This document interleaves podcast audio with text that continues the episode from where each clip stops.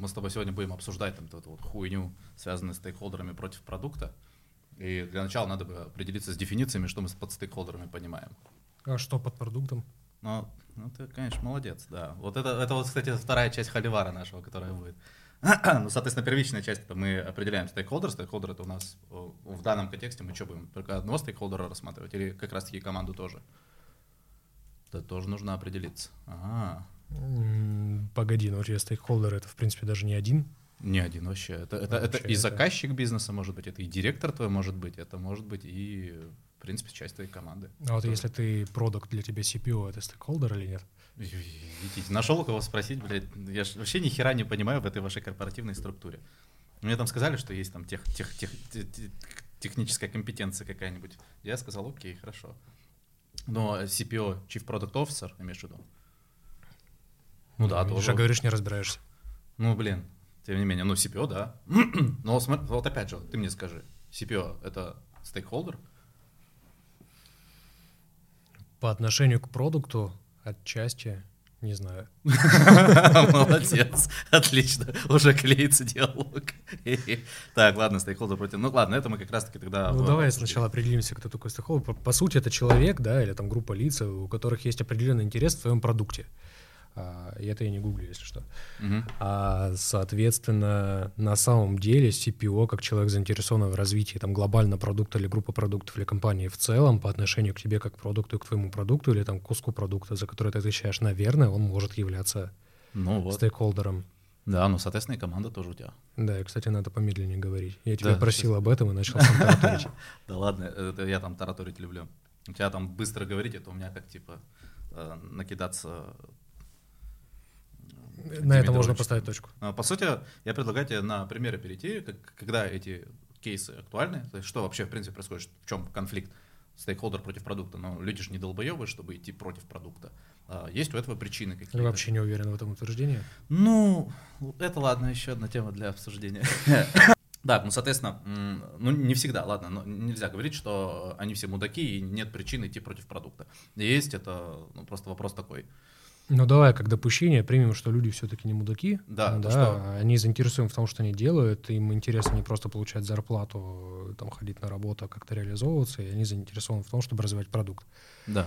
И вот здесь вот тогда возникает очень большой вопрос, типа, а почему эти люди начинают гадить в продукт? Вот, а потому что у них еще свой продукт есть, да, там типа, допустим, баблище на расчетном счете или а, там использование микросервисной архитектуры, когда тебе монолита хватает. То есть, ну, вот такая херня может быть. Mm-hmm. Поэтому конфликты, я бы даже так сказал, давай ну, подкорректируем. А, нельзя говорить, что нет аргументации под тем, что человек идет против продукта. То есть всегда есть аргументация. То есть она не, обязательно должна быть рациональной. Ты имеешь в виду причинно-следственную связь, почему он идет против? есть, да, ну, ты, ну, то есть он, мотив он, он, делает, он делает херово не потому, что он мудак, да, или потому, что он дебил, а потому что у него есть аргументация какая-то. Она, она может быть дебильной, но эта аргументация есть. Как только ты ее понимаешь, все становится на свои места. Вот ну, это... кажется, стоит еще обсудить э, историю, типа в каких ситуациях это возникает. Угу. Ситуации. Ну, типа, знаешь, можно поразгонять на историю э, на тему того, что, грубо говоря, может быть, какие-то личные мотивы у человека, угу. да, грубо говоря, он хочет реализовать какие-то свои амбиции, или там, допустим, прочитал пост на Хабре про ту же микросервисную архитектуру, про которую ты сказал, там, и mm-hmm. пытается казаться каким-то успешным, да, там, или, не дай бог, закоммитил это где-то на высоком уровне. Mm-hmm. А может быть, кейсы, в которых у тебя подобная же ситуация, но только на несколько уровней выше, да, когда там кто-то из топов, допустим, там, mm-hmm. перед акционерами или там просто перед рынком, чтобы выглядеть модно, решил там запилить какую-то фичу. Да, и там, ладно, когда там, не знаю, все банки России начали там автоматизировать выдачу кредитов, да, и там пилить так называемые там кредитные конвейеры, окей, это еще mm-hmm. понятная история, но когда все поголовно переходят на микросервисную архитектуру, твою любимую, mm-hmm. когда это нафиг не надо, это уже плохие примеры, да, а потом еще начинают внедрять туда контейнеризацию, да, и там применять Elasticsearch, потому что это так вы, модно, классно и просто слова красивые, которые я вот знаю, что за ними стоит. Которые я, я, я, я ни хера даже не понял за контейнеризацию. Вот как только ты контейнеризация сказал, все, пиздец, у меня там включился режим, у меня лапки. Да, но только, грубо говоря, проблема там начинается в другом, когда ты видишь счета за количество железа, которое тебе нужно для mm. того, чтобы это все поддерживать. Так, ты свои тезисы не озвучил, я-то свои озвучил, у тебя там какая-то тезисная структура. Ну так просто. У меня она простая была, то есть, ну, грубо говоря, начать с того, кто такие стейкхолдеры, да, ты это уже озвучивал, да, как раз таки ситуации, в которых их- амбиции противоречат интересам продукта. И здесь было бы на самом деле очень полезно привести какие-то примеры из жизни. У тебя они, на- надеюсь, есть, потому что у меня их вообще нету. А, Грубо говоря, у меня такое ощущение, как будто вся жизнь э, продукта складывается как раз-таки из этого, э, да, и там говорить о каком-то опыте там в компаниях или там в личном, э, возможно, да, но конкретные примеры так не всплывают. По крайней мере, не про мой продукт, потому что там... Вот У меня ровно обратная ситуация. У меня вот Отлично. постоянно, сука, встречается, когда идут против продукта, сволочи. Вот. А я просто не пускал никогда. Вот, Ну, видишь, как бы, ты пиздец. э, с- сначала выстраивались отношения, в котором, не знаю, я прежде чем пойти работать продуктом, прочитал главное правило, всегда говори нет. Мгм. Типа, и, и пытайтесь убедить меня в обратном, что я должен это сделать. Но вот, собственно говоря, дальше мы, я планировал то, что выйдем в эту историю того, что э, варианты решения таких ситуаций, да, и зная одну из твоих ситуаций, как раз-таки это предложение типа э, на время менять фокус как раз-таки на зарабатывание очков репутации в глазах стейкхолдеров для того, чтобы потом можно было развиваться, но при этом не строго в ущерб продукту. Опять-таки, если ты работаешь, там, не знаю, в крупной компании, у тебя достаточно финансов для того, чтобы там какое-то время поработать Мгм. не в профит, да, там, грубо говоря, не в пользу PNL по твоему продукту, а немножко там увеличить косты. Вот, а дальше, соответственно, там варианты решения, которые я накидывал, типа там можно просто откровенно слать нахуй. Мгм. Вот. И это тоже работает, но вот. И те обходы, которые ты говорил, типа не быть столь радикальным, а говорит, что это потрясающее решение, Ага. и мы предлагаем его немножко улучшить. Это более политично, я согласен. Кстати, это, собственно говоря, в своей жизни применял. Ну и дальше пробежаться по примерам, рассказать. Зачем-то я написал рассказать о методологии RISE, при этом поставил себе пометку, что надо изучить этот вопрос. Ни хрена не изучил, потому что я даже когда в работе пытался ее применить, она мне показалась какая-то слишком тривиальной, я шел просто от, какого-то предпринимательского опыта. То есть, э, я- более того скажу, там вот эти вот все э, приколы типа RISE, ITSM и прочая эта херня. Вот Па- Павел буквально в первые недели, когда я начал работать над проектом, он говорил, ну, нам надо же все-таки стремиться к ITSM. Я так, я помню, что я верхнеуровнево прочитал что-то за говнище. И там, короче, типа в мире 400 человек, которые это умеют примерно. Вот. стремись. Да. Стремимся, блядь. Э, И Да. все, у меня вот на эти всякие там райсы и прочее, в, ну, в такого рода проектах, ну, блин, они в 90% случаев они нахер не нужны. Вот. Но приоритизация при этом важна, Мгм. И, собственно, я думал, то, что можно рассказать о моем примере, как я делал приоритизацию бэклога и управление бэклогом в целом, когда у тебя стейкхолдерами является несколько бизнес-подразделений, у которых интересы при этом могут расходиться, при этом Мгм. у тебя еще есть пользователи, и у тебя еще есть клиенты, и есть метрики, и есть IT, и есть цифровой бизнес, Мгм. и два бизнеса core, приносящих деньги. И вот в этой всей истории надо как-то выживать. Ну да. Вот, собственно говоря, там абсолютно простое решение было приоритизация по ROI. ROI. Да. То есть Переведи. я, я банально считал эффект. А, э, ROI, блядь. Да, Ну. по окупаемости инвестиций от э, Мгм. использования той или иной, ну, разработки той или иной фичи. Вот. Ну и в конце я думал пройти типа ключевой мысли, это донести, что если ты не в состоянии управлять ожиданиями стейкхолдеров э, и решать там их интересы не в ущерб продукту, ну как бы просто иди домой. Да, справедливо. Мы здесь собрались, чтобы разобраться по тематике, которая у нас бомбит, и лучший способ разобраться, э, что, как, почему, это начать о ней говорить и задавать вопросы. Основная тема у нас сегодняшняя, получается, стейкхолдеры против продукта.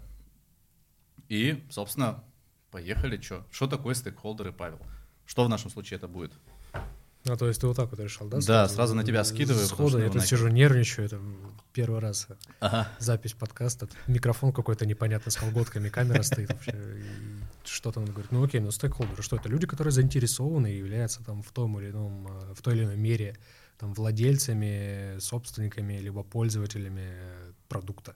Мгм. Да, продукт, наверное, в контексте это, ну, конечно, может быть, там вот это вот там конфетка Мамба, да, тоже продукт, тоже стейкхолдер, и ты один из них, так как я уже съел, да, но при этом а, мы, наверное, все-таки говорим больше про IT, Мгм. да, про IT-продукты цифровые, э, то, что сейчас там плюс-минус. М, Так, ну, Актуально. о- Ог, давай с тобой как-то договоримся, вот именно о каких стейкхолдерах будем говорить. То есть, Слушай, е- если говорить о болях, прости, что э, перебил, если говорить о болях, ну, наверное, все-таки речь не о ну, в какой-то мере, наверное, про клиентов, но мне кажется, у нас здесь экспертизы не так много. Мгм. Э, Отвратительное слово экспертиза. Опыта Да. не так много. Вот. А в большей степени, наверное, про бизнес, который является заказчиком в разработке тех или иных IT-продуктов. Все, Ну ну, да. короче, мы исключаем пока что команду как таковую, потому что команда тоже может так-то влиять на продукт. Мы говорим о тех, кто, по сути, выбирает путь. Ну, кстати, на моем опыте команда ни разу не вредила продукту. И вот это, кстати, самое странное. Я вот часто Вот. осознал. И были реально кейсы, в которых а, продукт вредил продукту из-за того, что не прислушивался к команде. Да, вот, вот, вот э, давай так небольшой кульбит сделаем. Почему вообще ты думаешь, так происходит? Потому что я вот сколько заметил, каждый раз, когда заходишь в проект, ну, мне везет, что каждый раз я захожу в какой-то пиздец. э, Почему команда знает, что делать, знает проблемы, а косячат все равно, ну, там, продукт менеджеры или проект менеджеры или владельцы бизнеса. То есть, ну, это вообще странная херня. Они знают о проблемах, а эти не знают и ничего с этим не Мне делают. кажется, я сейчас вообще затрону какую-то тему религии, да, но Ага. проблема в том, что люди в командах не до конца осознают всю ценность и силу там скрама, да, если мы говорим все-таки о скрам-командах и о продуктовой разработке, да, и там не понимают того, что кроется за словом доверие, открытость, честность, прозрачность. Да, и в этом плане, вот, там, не знаю, у меня был опыт, когда я приходил работать в крупную компанию, там было очень классно то, что они на старте всем новичкам, вне зависимости от того, от бизнеса ты, из IT-разработки, там, продукт, из цифрового бизнеса, неважно, они отправляли на двухдневный курс на фултайме о ценностях скрама М. и о том, как это вообще строится. А, Не могу сказать, что это ни хрена не работало, потому что там ребята реально иногда пытались выражать свое мнение. Те, кто был замотивирован. Вот. И даже были такие правила, э, допустим, в некоторых командах выработаны то, что, типа, там, допустим, продукт не привносит технических решений. Вот вообще. Э, Вот ты э, даже Это проблема или это... Это наоборот, ну, хорошо. Когда продукт технических решений дает.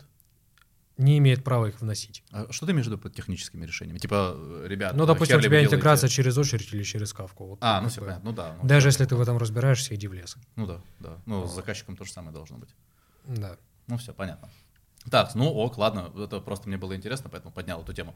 А, ладно, давай тогда перейдем к стейкхолдерам. Мы говорим сейчас уже про а, владельцев бизнеса, заказчиков и так далее.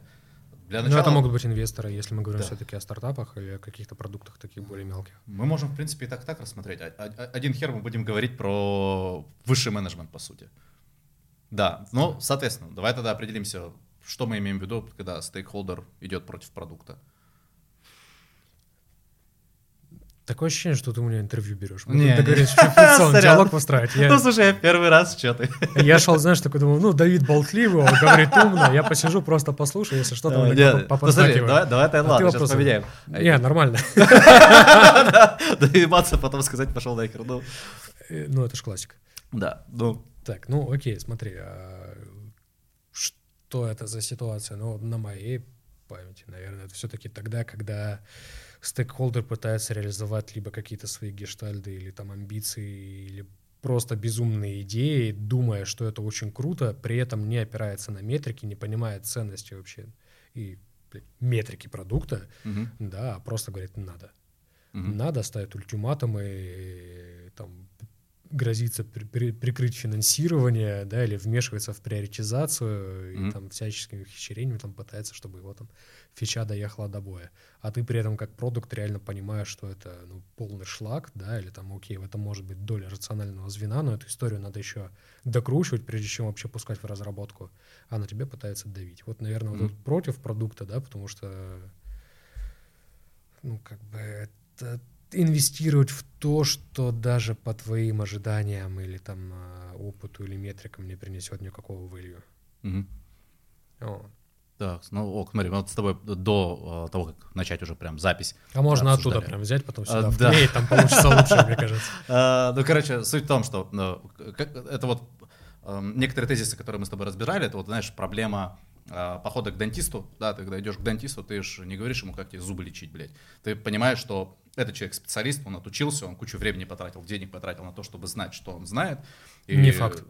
Ну, блин, давай берем э, классический, хороший какой-нибудь пример. Э, в чем, что ты идешь когда специалисту, ты идешь за его так. компетенциями. То есть, ну и какой и нахер смысл его корректировать и подводить в ту сторону. Вот, допустим, тот же этот товарищ есть а, у нас российский Маринис, это часто вспоминает в взаимоотношениях с стартапами, когда ты как инвестор приходишь, да, и это все инвесторы тоже там один за другим повторяют э, одну и ту же, один и тот же тезис. Если ты идешь как инвестор, не лезь в стартаперское управление. Ты зашел туда как инвестор. Ты можешь что-то посоветовать, можешь свой взгляд э, на вещи э, предложить, но ты не можешь влезать в операционку. То есть ты же посмотрел этот стартап, он тебе понравился, ты туда бабки вкатил. Ребята до этого как-то справлялись. И, соответственно, ты там влезаешь в процессы, а потом ищешь виноватого. То есть то же самое здесь, ты как когда заказчик приходишь. То есть тут такая же проблема возникает, что вроде как ты нанял людей, которые должны за тебя делать работу, которую ты сам не в состоянии сделать, и сам лезешь в процесс и рассказываешь, как все а, делать. Вот, и у нас есть еще... У меня другой... Э, сразу в голове играет вопрос, какого хрена ты сам это не делаешь? А чего? А, то, типа, влезаешь, а что ты сам тогда не делаешь? Ну да, справедливо. Э, видимо, есть причины все-таки. Ну, это знаешь, как э, ты, там, не знаю, фаундер какой-то компании, нанимаешь себе менеджмент, да, там, генеральный директор, человека, который должен, в принципе, принимать решения, угу. а не даешь ему этого делать. Да, да. То есть он просто да. генерирует что-то, бегает к тебе согласовывать. Ну, да, типа, и, а... плат, и платишь ему там по полляма в месяц за то, чтобы он делал то, что ты хочешь делать. Да. Замечательно. А, ну и смотри, мы давай с тобой скорее, знаешь, такой второй вариант рассмотрим, он более сложный. Здесь-то, ну, по сути, придерживайся правил, не вмешивайся. А, есть более тонкий момент, это когда мы имеем либо заказчик, который внутри у нас системы, да, это либо начальство, это либо там какой-нибудь работа между дочерней компанией и материнской. И, соответственно, тут уже вопрос такой политический возникает. То есть тут уже не столько в деньгах разрез, сколько, допустим, там вот мы с тобой обсуждали, а, человек хочет внедрить микросервисную архитектуру, потому что это круто звучит. Очень круто. Очень круто звучит, да. Только ну, не учитывает все э, последствия, которые с этим, с этим возникают. А, и точно так же принимают решение по поводу того, какие технологии использовать и при каких обстоятельствах. А, и Блин, вот это... С... А? Сразу хочется задать вопрос, а вот чтобы что? А вот это вот следующий вопрос, собственно. Мне кажется, он ключевой, когда какую-то историю пытаешься внедрить. Mm. То есть ты делаешь это для чего? Ну вот, собственно, в этом-то и проблема вот этого э, взаимоотношения стейкхолдеров и, допустим, там, продукт менеджер или проект менеджер. Ну, берем мир в вакууме, где продукт и проект у нас адекватные товарищи. Вот мы сталкиваемся с такой ситуацией. Приходит тебе начальство и говорит, э, вот знаешь, необходимо сделать вот так. А на вопрос, почему? Ну, потому что я в Хабре прочитал. То есть у нас натурально встречалась такая история в практике, когда мы с чуваком разговариваем, он натурально и лезет в Яндекс, за аргументацией, да, и скидывать, типа, вот там статью на Хабре нашел, да, но не нашел там 10 других э, статей на Хабре, где говорится о том, что вот это нельзя использовать. Но по той же микросервисной архитектуре э, это, конечно, модная история, но, блин, она требует, например, хорошего архитектурного планирования перед тем, как ее внедрять. То есть, если этот процесс у тебя проебан, у тебя проебется весь проект, потому что это никак не работает. Оценка проекта, э, проект был зарубежный, Угу. И суть была в чем, что у ребят бюджет в первое время был достаточно скромный, они там готовы были э, порядка 50-100 тысяч долларов внедрить на MVP. То есть задача, они заходили в проект на MVP. И, соответственно, они заходили, более того, через рекомендации, сколько я помню. И, соответственно, у нас начинается работа, э, мы составляем какой-то скоп, uh и скоп мы пытаемся вместить вот в эти, собственно, 50-100 тысяч долларов. Да, вот MVP. Он делаться будет у нас там типа 3-4 месяца. Все это составляем, выкатываем, и у человека нет понимания. Выкатываете того... документацию или уже готовый Да, документацию выкатываем.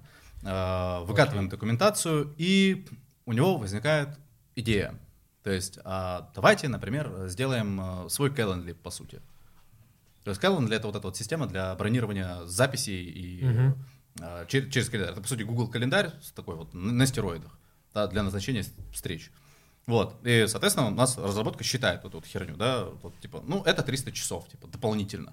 Так, а, ну, окей, он это выкатил. А есть дешевое решение, которое мы предложили, понимаешь, а он захотел именно Calendly, свой. То есть, а мы говорили, это можно интеграцию просто сделать, там у них готовые опишки есть, у них э, все это прекрасно работает. Зачем ну, так ценность MVP, мне кажется, вообще в том, чтобы как раз-таки решать все бесплатно и эффективно. Да, совершенно верно. То есть, и мы ему объясняем, что ну, вот, знаешь, окей. чувак, вот такая вот история. Это, конечно, клево самим писать, но это дорого, это долго. Он говорит, окей, я все понимаю, там вообще замечательно, там, ну, мне главное, чтобы был охеренный продукт.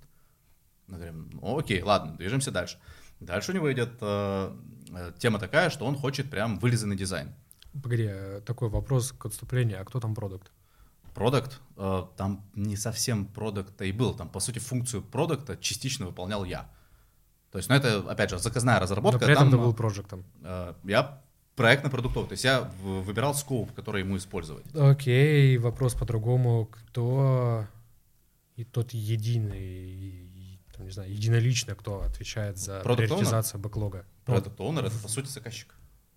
Окей, то есть всем э, бэклогом заведовал заказчик. То есть он отвечал, он приоритизировал, он говорил, что надо делать. А, типа того, типа того. Да, да, да, да.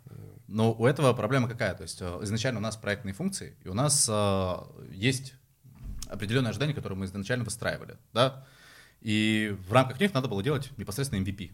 Мгм. Да, а он начал разрастаться. То есть он посмотрел где-то у конкурентов, он очень сильно опирался на конкурентов.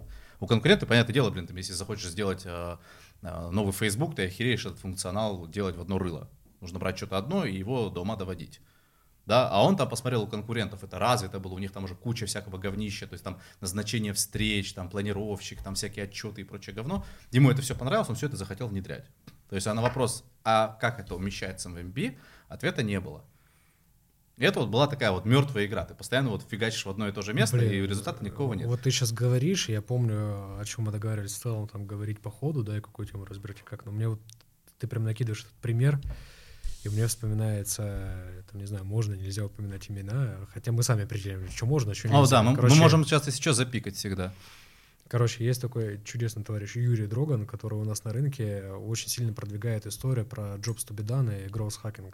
М? И вот, собственно говоря, там, например, jobs to be done, блин, мне кажется, можно было бы гениальный вопрос задать заказчику. Вернее, вопрос очень простой, но от этого, Мгм. на мой взгляд, гениальный. Это, блин, что мы хотим сделать? Мгм. Как- какую, бо- ну, не боль даже, а какую работу для Мгм. клиента должен сделать этот продукт? И вот просто для того, чтобы потом приоритизировать что-то, да, или там говорить о том, что должно войти в скоп MVP, отвечать на это, это решает, это соответствует Мгм. JTBD или нет? Если да, то с каким приоритетом? И при этом потом постоянно говорить о том, что у нас есть ограничения по времени соответственно, по деньгам. О, кстати, слушай, ты вот это сказал, я вспомнил, почему эти аргументы с ними не работают. А, вот у этой категории инвесторов, они там могут быть внешние, внутренние, не суть важно, да, которые заказывают разработку, а, есть индикатор понять, ну, про- пробьешь ты его по GTBD или по любой другой логике приоритизации или нет. Задаешь вопрос, а что важно? И они отвечают, сука, все. То есть вот все, блядь, важно. То есть вот абсолютно все. То есть вот, окей, без чего бы мы прожили? Вот, допустим, там произошла война, да, вот э, там, не знаю, украли у вас там, э, э, не знаю, кнопочки на клавиатуре, да, и вы там можете только там буковками И и П там печатать, ну, условно говоря. Что бы мы оставили? То есть у них ответ на этот вопрос нет, потому что у них нету ни product vision, нет у них понимания, как это выстраивать, нету понимания, как идти с малыми средствами. То есть у них есть либо там прям охеренно, чтобы похвастаться можно было, либо никак. Ну, кстати, охеренно, чтобы похвастаться можно было бы. Это, это отличная мотивация, с которой можно работать, на мой взгляд. Она, по крайней мере, понятная. Когда говорят тебе просто все, это вот уже ни, ни хера не понятно. Ну, Но, блин, а, просто все, окей, но переведи ты это в деньги. То есть, типа, что тебе мешает? А, Давайте тогда там посмотрим, выкатим прям реально просто одну функцию, которая является core-функцией всего продукта. Мгм. Хотя, блин, это опять не скажут, это все функции. да, Тогда да. рандомно любую вообще выкатываешь, смотришь, сколько на ней зарабатывается А денег. вот видишь, в том-то и проблема, что вот такие ребятки, они не выкатывают в боевой режим, то есть, да, там, когда уже пользователя можно пускать, они не выкатывают продукт в боевой режим, пока он не будет идеальный. А, ну это тоже свя- связанные сразу- проблемы. Да, это сразу до свидания, ты не сможешь проверить даже физически. То есть вообще, вот, допустим, а, большую часть вещей, которые приходят заказчики проверять, это, как правило, одна функция на самом деле, которая проверяется из говна и палок. Ну, да. То есть вот реально, вот если вот так все лишнее убрать, да, там, допустим, я не знаю, ты хочешь какой-нибудь э, сервис знакомств сделать, да, э, его можно, вот, допустим, Байду какой-нибудь возьмем, или там, как эта вот херня называется, кто перелистывается, там, матч.ком или что-то вроде этого. Ну, А, давай, не, вот- не пались, не пались, ага. да, э, не, я девственник, нет. Э, Короче, суть в чем, что там есть какой, да, функционал, там, прилистывать лево-вправо, да, там есть что, какие-то там, не знаю, фейворит, или не знаю, что там еще может быть? Короче, до хера чего может, да, там direct messages могут быть, может что угодно быть. Или там новый какой-то сервис появился. Так. А, суть его в чем, что ты не видишь фотографии пользователя, ты с ним общаешься, чем больше общаешься, тем больше э, кубиков из картинки ты видишь. Да, то есть профиль, он изначально такой размазанный. То есть переписывался там денечек, да, у тебя там, допустим, четверть фотки видна. Вот, ну, короче, если все это откинуть, это, по сути, какую-то одну функцию проверяешь. Да? Функция какая? А, захотят ли люди пользоваться таким продуктом? Захотят ли люди с помощью такого инструмента находить себе пару? Все, а это можно реализовать там, ну, намного проще, да, там, открыл чатик знакомств. Ну, Это такой херовый пример, но тем не менее. Да, элементарно ветку на форуме. Ветку на форуме, да. И То есть, вручную всё это и- модерируешь. Да, и там смотришь, как это все у тебя будет идти. То А, есть это реально в ручном да. режиме можно проверить. А многие пытаются проверять в автоматизированном режиме. А, ну, Да, если про- просто проверить, наняв там нужно. э, команду разработки, да, из пяти Да, человек да. с костами, там, не знаю, 2,5 мир- миллиона рублей в месяц, и вот давайте... Да. Попробуем. да. И, все, и задница Мгм. начинается. То есть они, они почему-то думают, что когда ты идешь на заказную разработку, то надо сразу хуярить прям вот final version. То есть это не так. То есть всегда можно проверить с какого-то... Слушай, мне кажется, мы сейчас уйдем вообще в проблему, то, что у нас там на рынке нету каких-то нормальных э, ребят, которые умеют заниматься там продукт-дизайном и созданием IP. Ну, давай как бы это... Могут, могут. Такая- Это сейчас небольшая рекламная вставка, да, наших будущих проектов. А, Ну, короче, да, суть в чем. А, Многие вещи можно проверить бесплатно, можно проверить их, ну, условно бесплатно, можно проверить быстро, но зачем-то хочется сделать прям сразу топовый охеренный продукт. Это вот, не знаю, вот сейчас вот это, наверное, осознал, что очень часто вот эти вот свойства у них накладываются. То есть, если хочет прям все у него важно, то обязательно в прод выходит только когда все абсолютно готово. А если даже все готово, то, скорее всего, у него будет какая-то новая гениальная идея, и, в принципе, мы никуда не уйдем. Все, и, Мгм. соответственно, там, таким образом он а, вредит продукту, потому что он не выходит в бой, ты не можешь его тестировать, не можешь понять, что как. Вот тоже из а, таких вот примеров. Пытаемся сделать идеально один сервис, и нам нужно протестировать на живых пользователях. Мне уже страшно, когда ты говоришь, пытаемся сделать идеально. Да, э, это, я ж я не против. То есть, ну, вот пытаются сделать. Я не сторонник идеального. Идеальное это ну, нахер не нужно, дорого, и на этом не Ну, Типа зарабатывать. можно сделать хорошо. Можно сделать хорошо, да, и это уже принесет тебе деньги. На порядок дешевле, да, быстрее Да, и суть в чем? Допустим, смотри, один кейс, э, один, одна часть продукта, Так. э, там нужно провести каздев интервью, да? И каздев интервью почему-то проводит Мне- чисто дизайнер. Мне прям больно становится. А, Да, то есть, Каздев соответственно, это у нас только в России, мне кажется, используют. Короче, интервьюирование. интервьюирование, да, э, чисто интервьюирование. И причем в чем прикол, да, там у проекта нету изначальной документации вводной, да, но мы уже там делаем какие-то разделы этого э, продукта. И необходимо провести дизайнеру, провести дизайнеру надо сделать сначала прототип на основе того, что сделал бизнес-аналитик, да, Так. А, он делает прототип кликабельный, потом собирает там трех людей, трех всего лишь, да, и задает им вопросы, то есть, собственно, по вопроснику проходит, ну, что как у вас, удобно, неудобно. То есть, и мы говорим про структуру, которая достаточно старая, у них там устоявшиеся бизнес-процессы, и они привыкли делать определенным образом. Вот теперь вопрос. Интервью с тремя, блядь, людьми, что тебе даст? Примерно нихуя. Потому что там, если взять с точки зрения статистики, там какой там э, объем выборки должен быть, чтобы какой-то эффект был, это, блин, если я не ошибаюсь, 365 человек надо интервьюировать. Да, ну не факт. Да, ну, ну, короче, провести на них тест. То есть надо протестировать на 300 людях, чтобы было там что-то валидное. То есть а сейчас мы получим мнение. Не обязательно. Мы сейчас с тобой уйдем в стат значимость, но типа можно Ну, да. проинтервьюировать гораздо меньше количество людей. Вопрос, как бы, какая у тебя задача, какая у тебя Вот, метрика. э, Вот именно, То задача есть метрика. фактически может хватить там у 10 интервью, если ты видишь реально там а, сразу подтверждение гипотезы. Ну да, только вопрос, э, как эту гипотезу ставить. То есть, Вот. если, допустим, в общем, суть в чем, что мы вместо того, чтобы быстренько сделать весь флоу и протестировать движение задачи, да, мы делаем какую-то отдельную штуку, и она еще не в проде. Короче, честно, ты ты, меня сейчас запутал. Я начинаю теряться. Я думаю, бедные Короче. люди, которые пытаются это смотреть. Ладно, там этапность процессов есть, да, там первый этап, второй, третий. Мы там в третий этап зашли и начинаем его тестировать на людях, которые этим третьим этапом А. будут пользоваться. Тогда понятно, сразу вопрос, на, нахрена? Вот я ж о том же. То есть мы Надеюсь, идем то, что нам с тобой и тем, кто бедным людям, кто это сейчас смотрит, понятно, что так делать, наверное. Ну да, то есть не э, стоит. вопрос-то изначально, как у тебя flow весь пройдет, чтобы весь Да. flow прошел, тебе не обязательно все вылизывать. Тебе достаточно, чтобы по- прямо по основным сценариям, да, там по идеальному сценарию один раз пройти, и посмотреть. Там тебе не нужно думать о том, что типа, а вдруг вот какая-то херня произошла, вдруг вот такая херня произошла, вдруг там человек начал заполнять заявку, и потом у него отрубился интернет. Тебе эти сценарии нахер не нужны. Тебе нужно Ну, сначала прежде всё чем выкатиться в бой, какие-то базовые, наверное, нужны, которые ты там смог сгенерировать или хотя бы часть из них покрыть. Но это перед боем уже, не на этапе Мгм. исследования. Не на Не на этапе проекта. исследования. Но как бы думать о том, что, что будет, если что-то пойдет не так, ну, блин, это надо. Да. Как минимум сделать хотя бы одну универсальную отработку ошибки. Я не спорю. И логирование. Вопрос, Ну, если мы окей. хотим исследование провести, понять, да, Нет, надо не или нет, надо. нам это не нужно. То есть нам Окей, достаточно слушай, давай, сценария. наверное, попробуем посмотреть еще какие-нибудь более, ну, не, не более, а какие-нибудь еще примеры того, когда могут вредить, потому что, мне кажется, мы куда-то начинаем Да, уходить. да, уходим далеко. Вот, не знаю, Вырежем. всю семью. А, Да, блядь. А, ну, Вот, а, не знаю, у меня на опыте были примеры, когда стейкхолдеры пытались переприоритизировать задачи друг друга, мгм. ну, вот. при этом, ну, там на самом деле продукт сам, грубо говоря, я занимался развитием цифрового продукта, который своего PNL как такового не имел. Он обслуживал процесс, Мгм. по продаже core-продукта самой компании. Да, и, соответственно, core-продуктов в компании было несколько, стейкхолдеров по этим продуктам, да, там самих э, бизнес-продукт-оунеров, владельцев самого бизнесового продукта, их было несколько. А при этом там твой сервис, да, там мой сервис, он обслуживал их все. И вот там получалась прям жесткая борьба, а, за ресурсы, за приоритеты, а еще были обслуживающие подразделения, которые тоже пользовались этим сервисом, у них были свои приоритеты, типа там, не знаю, доставки, которая так актуально стала в пандемию.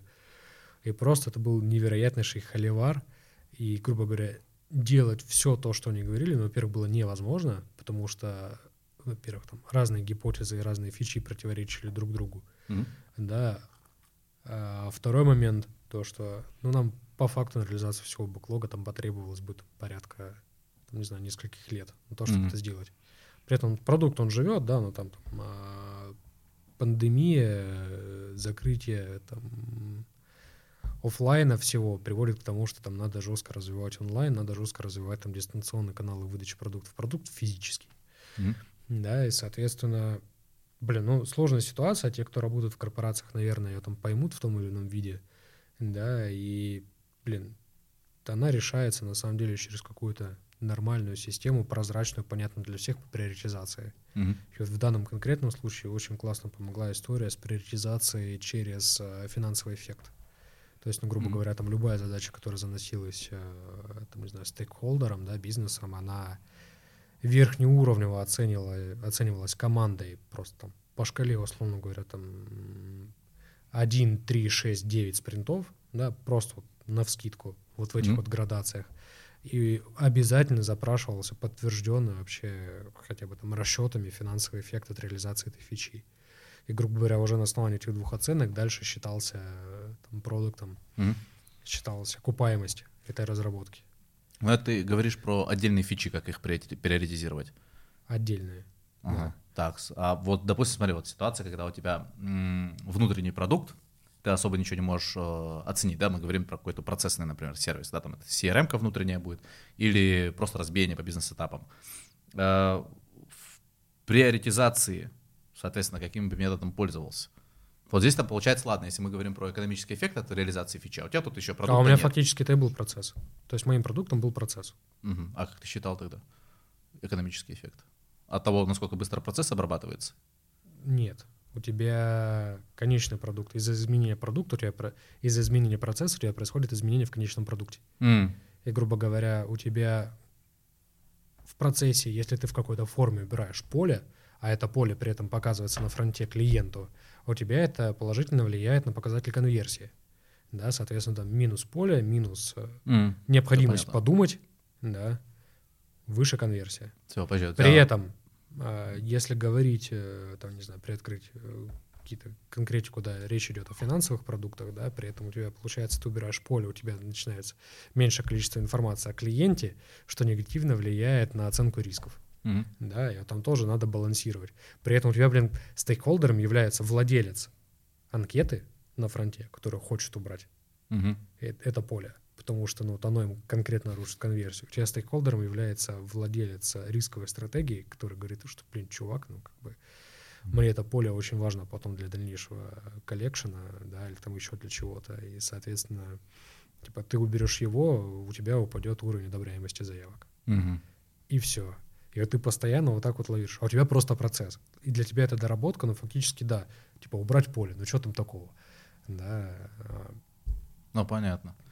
Так, ну, давай, слушай, скорректируемся момент. Вот почему, в какой момент времени, а, при каких обстоятельствах стейкхолдер начинает вредить продукту? Что происходит? Но вот в этом Зачем? кейсе у тебя стейкхолдер в лице там владельца анкеты может вредить глобально всему продукту, как раз таки вот там, смотря на весь продукт, Мгм. конечный бизнесовый продукт, который приносит деньги компании, когда он смотрит на него однобоко только со стороны своей части вот всей цепочки поставки ценностей формирования этого продукта. Мгм. На вот той же самой анкеты. Да, то есть если он смотрит только на конверсию самой анкеты, не понимая всего дальнейшего пр- процесса, он может существенно испортить сам продукт. Мгм. Ну, давай тогда такой вот кейс рассмотрим, когда... Кейс, как меня заебало это слово. Рассмотрим такую ситуацию, когда а, стейкхолдер вредит методом вмешательства в процесс. Вот а, извечный вопрос. Я Что делать, вообще если другой он- кейс смотришь, Да. рассматриваешь, я причем понимаю, о чем ты говоришь. Да, то есть, ну, допустим, он влезает в процессы. Кстати, у меня тоже э, было такое, слава богу, не у меня. Я пришел как раз в команду, у которой до этого была боль а, при прошлом, ну, грубо говоря, там, при, при, при моем предшественнике, там, продукт или CPO, там, не суть важно, который позволял стейкхолдерам просто посреди рабочего дня, тогда еще все работали в оффлайне, прям в офисе, и просто э, прилетал один из стейкхолдеров, который при этом не являлся владельцем самого продукта, приносящего деньги, а был Мгм. одним из обслуживающих подразделений. Да, и там благим матом приоритизировал задачи, объяснял разработчикам, в чем они не правы и какого вообще лешего до сих пор там не Мгм. сделана та или иная поставка или, там, или фича. И, блин, это прям боль, потому что, во-первых, непонятно, а кто в таком случае отвечает за бэклог, Мгм. да, если прилетает э, там, сумасшедший человек э, и начинает там орать на людей. Во-вторых, там люди не понимают, а каким образом вообще выстроен процесс э, разработки, приоритизации, да, если там, ну, грубо говоря, там, с ними могут так разговаривать, да. Мгм. У меня вообще, в принципе, дофига было вопросов к этому всему, и это ломалось больно. Но мы со временем сл- сломали. То есть, ну, опять-таки, это ломалось через историю о том, что, типа, стейкхолдер не подпускается к команде, Мгм. да, по крайней мере, они не принимают участие там в каких-то конкретных там диалогах с командой. Там, они могут прийти на дейли послушать, да, но они не привносят решения, они не приоритизируют, они не отменяют задачи, они могут повлиять на, грубо говоря, на приоритизацию через допустимые для них коэффициенты в рамках Мгм. того, что там заранее с ними были, было оговорено, и через то, что они там могут предоставить финансовые эффекты от своих а, идей, да, гипотез, которые там либо они понятно, они считаются, и там продукт в них верит, или может их посчитать и убедиться в том, что они ко- корректны, либо просто если, там, не знаю, мне как продукту кажется, что это абсурд, да, но при этом эффект выглядит вкусно, да, мы смотрели историю того, а как мы можем это пропилотировать. Прямо Мгм. вот на ручниках. То есть прям просто вручную какая-то выгрузка, берешь телефон, звонишь сам клиентам, вносишь все это в Excel и так далее. То есть без разработки. Мгм. И просто таким образом там подтверждаешь или опровергаешь гипотезу, вообще там какие-то метрики хотя бы собираешь. Мгм. Вот. Так, ну Вот итого, а, что делать, если он вмешивается?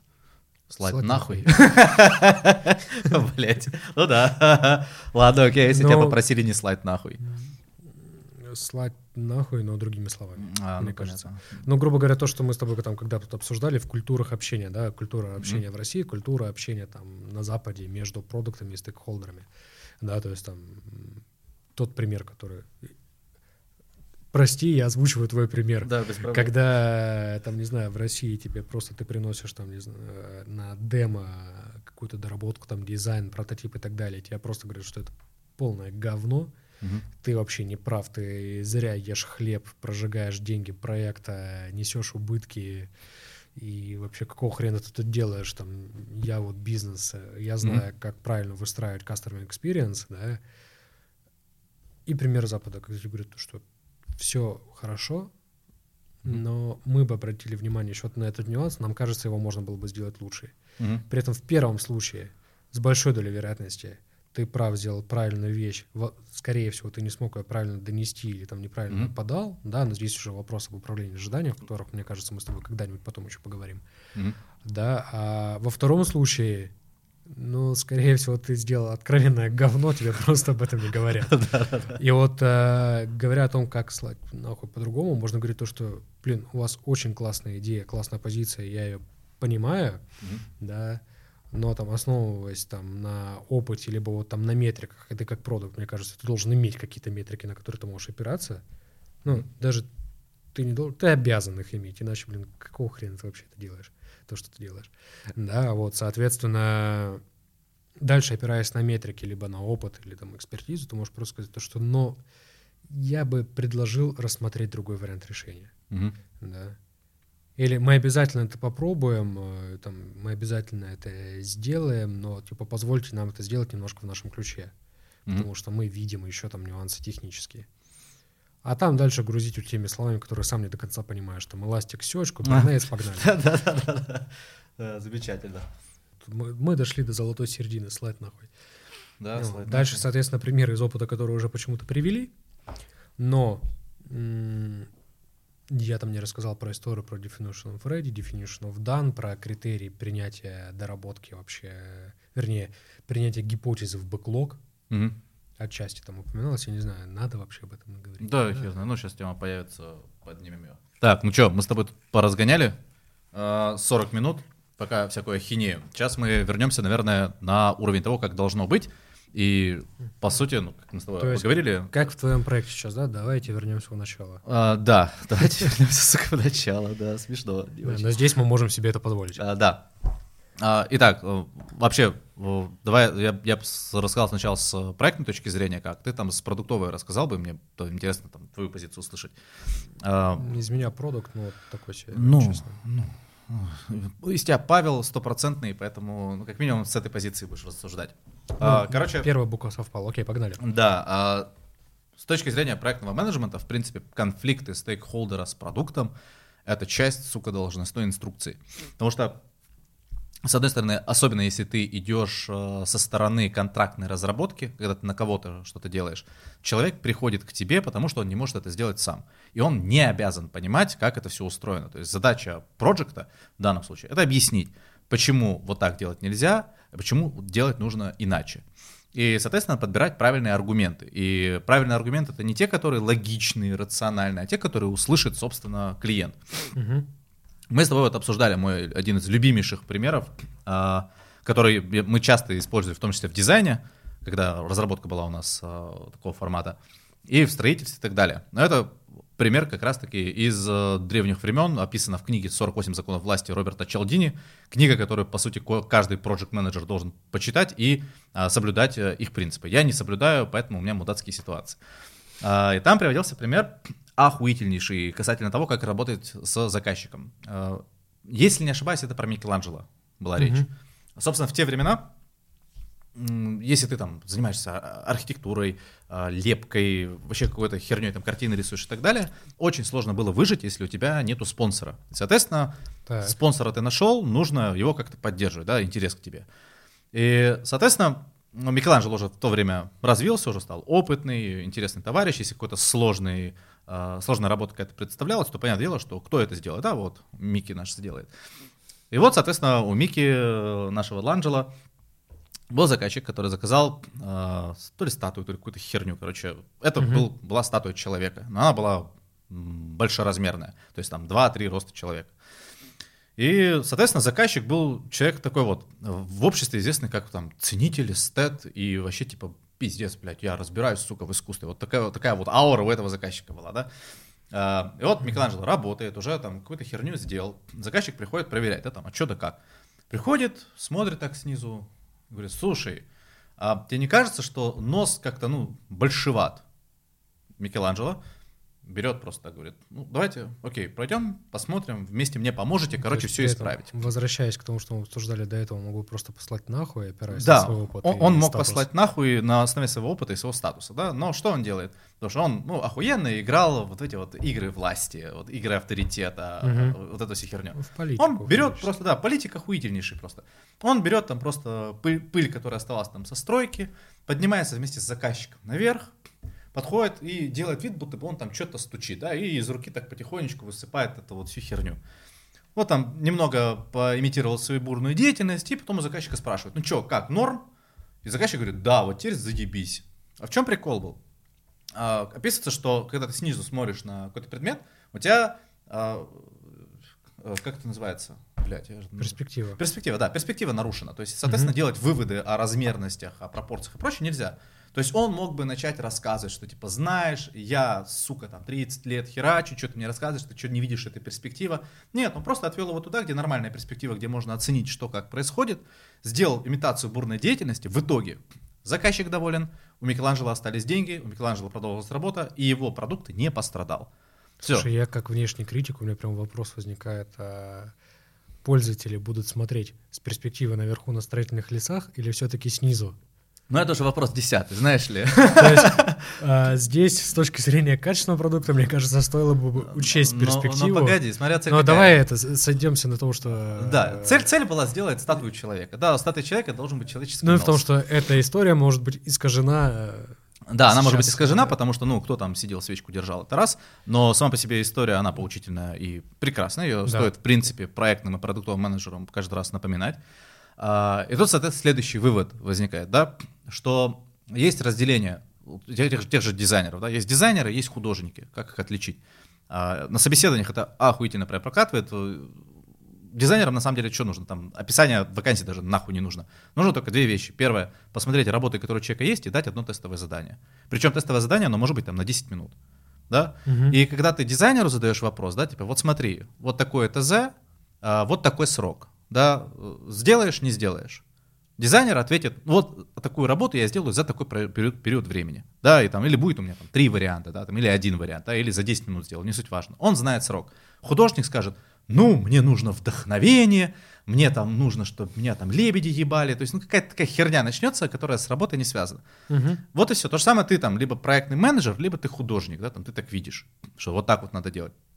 Поэтому тут вот так вот, между струечек, между струечек, и так или иначе должен довести проект. Такое ощущение, как будто среди стейкхолдеров очень много художников. А, очень много художников, и более того, а, что меня удивляет, мы когда занимались арендным бизнесом, а, у нас там был, получается, ну, поток прям вереница типа предпринимателей, которые арендуют места. Угу. И, и я удивлен был, насколько много в этой сфере случайных людей. Очень много. То есть, и которые не разбираются в том, чем они занимаются. То есть, и когда приходит время, когда мир меняется, вот это их непонимание их подводит. То есть там, допустим, нас снимает помещение, центральная улица, то есть самое понятное дело, самая дорогая часть это у нас фасад, да? И он этот ебаный фасад что ставит? То есть там стеклянный фасад. Он там, сука, глушит все это дело, ставит туда раздевалки, ставит туда э, кассовую зону и все, и пиздец. Типа вот 60% фасада закрыто, глухое. То есть витрины бесплатного маркетинга. Бесплатный просто... маркетинг, все, в ноль ушел. То есть вот если взять вот аренду, да, там если будет стоить там 10 тысяч рублей квадратный метр, вот оконная зона, вот эта вот вся, да, весь этот периметр, это будет где-то 70% аренды. Вот все остальное, это вот 30%, это все, что там дальше происходит. Потому что это, по сути, витрина твоя. Все, ты эту витрину глушишь раздевалками, глушишь там э, кассовой зоной, ну, это вот и показывает о том, что это, э, у людей это сетевой магазин был. Это не одиночная точка. То есть это системный подход. Это системный подход, да. Это у человека там а, ну, с десяток, с двадцаток точек. То есть ну, это не, не, не, не Газпром медиа, конечно. Ты в курсе, он сейчас работает? Да, работает, работает. ну, потому что он выигрывает на другом. Вот э, правильная вывеска решает. Вот знаешь, ты если поставишь э, э, вывеску «Продуктовый магазин Провансаль», но к тебе не зайдут люди, если ты там торгуешь э, макаронами в мешках. Да, Был назови это продукты вкусный, у Васи, блядь. Даже если тебя зовут там Махмед. Назови продукты Васили, Василия, и к тебе очередь выстроится. Да, сделай хуевую вывеску, и тогда тебе люди пойдут, потому что есть ожидания, да, что они там получат. Все, и он выигрывает за счет того, что он дает то, что нужно определенной категории людей. Э, Не буду говорить, какой, э, не хочу палить его. И немного, чтобы он не взгрустнул. Он э, выбрал формат, который привлекает людей и за счет этого пока что держится. Хотя там потенциал на самом деле был намного больше. Мгм. И вот и помещение не используется. То есть, соответственно, мы-то э, как владельцы могли бы к этому прийти, да, и там рассказать еще как нужно, но смысла нет. Поэтому вот еще тогда я убедился, что очень много случайных Слушай, людей. погоди, а почему ты на как владелец не приходил, э, ну, грубо говоря, не давал сервис консалтинга еще? Мы Или начали давал, давать, или типа он отказывался? А, По-разному. У нас были разные ребятки. Были те, кто... э, Ну, скажем так, во-первых, мы не давали совета, если у нас не просили. А если у нас отношения выровнялись, мы говорили, слушай, это там... Почему ты... Мы значит, задавали вопрос, зачем ты прилавки, вот, вот, допустим, там, не знаю, раздевалки сюда поставил, да, или почему у тебя здесь кассовая зона, почему у тебя продукты вот, в- в- вот так вот расположены, да, они там разбросаны иначе. Вот, и так намекали им, да, и когда люди с нами спорили, например, да, захотели поспорить, мы говорили, давайте ну, эксперимент, сделайте, как мы предложим, если не сработает, месяц аренды бесплатно, да, мы компенсируем. Вот, мы, мы деньгами просто отвечали за то, что мы советуем. То есть вот такой формат входа стейкхолдера в процессы внутренние, когда тебя, во-первых, ты не заставляешь, не навязываешь, и плюс еще свое слово баблом подтверждаешь, это работает. То же самое, вот как раз-таки э, нюанс, когда заказчик хочет влезть в процессы, первое, что он должен сделать, это вытащить там э, сразу x3 бюджета, который там заложен, да, и в случае факапа проекта он должен эти x3 отдать тебе в карман. Вот тогда это все нормально. Всего проекта ты имеешь? Всего проекта. Вот, допустим, весь проект там, да, что там договорились там на 100 Не, ну это лихо, я бы ярдов. ограничился хотя бы просто э, кастами на проверку гипотезы. Нет, нет, нет, идет, идет нахуй. Потому что есть вещи, которые э, в бизнесе есть такой прикол, то, что мы обнаружили. э, Проблема, перефразируя Воланда, да, проблема не в том, что много важных вещей в бизнесе, проблема в том, что они внезапно важные. Да, то есть ты не, не- не угадаешь эффект домино. Просто делай нормально, будет нормально. Поэтому Ну, тут вот я- вопрос такой, неизвестно, как оно повлияет. Секунду назад я еще хотел предложить тебе, давай вообще это все нахуй вы- вырежем, потому что мы опять ушли от того, как делать нормально, а уже поговорили про магазины. Ага. Э, Не буду говорить, какие, я понял, о чем ты говоришь. Ага. Вот, но, грубо говоря, давай все-таки вернемся э, к тому... А, да, собственно, как нормально делать? Да, ты об этом. Я забыл вообще, с какого момента Остапа понесло. Не, ну, слушай, тоже важная тема, что это работает везде. Это неважно, IT ты занимаешься или чем Но, угодно. блин, на самом деле это просто предпринимательский подход. Он либо есть, либо его нету, и- либо есть Да, здравый смысл, да. либо его нет. Э, Везде и в project менеджменте, и в продукт менеджменте предпринимательский подход должен быть принципы предпринимательские, да, что и тот, и другой должны помнить, что это вопрос денег. А, То же самое, да, там тебе приходит клиент или тебе приходит стейкхолдер, говорит хуйню, какая разница, что он не прав, если в итоге будет конфликт и вы потеряете бюджет. Поэтому нужно между строчек идти. То есть вот э, можно сокрушаться 10 тысяч раз о том, что вот какие мудаки, надо всем соблюдать правила, но нужно помнить, что и в каждом из нас тоже живет маленький мудак. То есть вот, короче, с моей там проектной точки зрения, э, делать нормально, это всегда получается, ты работаешь с конфликтами, у всех свои интересы есть, это нужно понимать. И чем выше project менеджер там по грейдам, да, там от middle senior или там уже царь, ца- царь PM, тем больше политики будет в жизни. Потому что это нормально, потому что вопросы другого уровня решаются. Друг- у людей на уровнях э, свои интересы есть. Кому-то медальки важны, кому-то важно поработать с какой-то э, охуенной технологией, кому-то нужно просто перед начальством выпедриться, а кому-то даже внезапно можно даже в некоторых ситуациях э, у компании цель даже потерять деньги, но лишь бы обслужить этого человека, потому что это потом решает какие-то другие вопросы. Поэтому вот с моей позиции, ну, идеального варианта не будет, это просто часть твоей а, должностной инструкции. Ну смотри, ты вот сказал то, что типа чем выше, чем выше уровень проекта, да, тем больше политики. Ну, Как бы оно, мне кажется, везде так. э, По крайней мере, у продуктов все то же самое. Чем выше уровень продукта, тем выше и больше политики. Да, и это, на мой взгляд, также применимо в целом к самой компании. Да, то есть Мгм. имею опытом работы в маленьких компаниях, там, не знаю, на 8-10 человек, которые пилит какой-то небольшой стартап. Да, и там имею опыт работы там, в крупных корпорациях, там, на несколько десятков тысяч человек. Ну, как бы не только масштаб твоей позиции Мгм. влияет на объем политики, да, но и масштаб самой компании. То есть, грубо говоря, топовая позиция в маленькой компании не влечет в себе столько политики, сколько средняя позиция в крупной компании. Да. Но на самом деле, мне кажется, это можно еще и привязать к объемам денег, которыми ты рискуешь, принимая те или иные решения, потому что все-таки в крупной компании на средних позициях денег в сотни раз больше. Ну да. Как правило. Вот. И здесь я еще сейчас в твоем диалоге уловил такую нить, да, то, что в целом ты говоришь о тех проблемах, которые вот у нас в российских реалиях, они в целом, как бы, они точно такие же и у продуктов. То есть, ну, и в целом есть еще какая-то проблема в том, что у нас а, продукты и проекты в целом на рынке слабо разделяются. Ну да, И в у большинстве- людей пон- понимания нету особого. Нету и у людей понимания, и у бизнеса нету большого понимания разницы между продуктом и проектом. И очень много я видел, в том числе там вакансии, да, где люди говорят, что нам нужен продукт, и описывают функционал проекта, да, Мгм. и нужен проект, описывает функционал- продукта. И знаешь, мне кажется, что в целом это неплохо, Мгм. наверное, потому что ум гибким становится у людей. Но, блин, все равно искажает ожидания. И, может быть, отчасти отсюда рождаются проблемы, в которых там э, стейкхолдеры, грубо говоря... Кстати, вот причина конфликта, да, когда стейкхолдер нанимает на работу продукта, Мгм. тогда, когда ему нужен прям стопроцентный проект. Мгм. То есть он берет продукта, но отдает ему детальное ТЗ, там план по ганту, Мгм. да, ограничить его в ресурсах и ограничить его в сроках.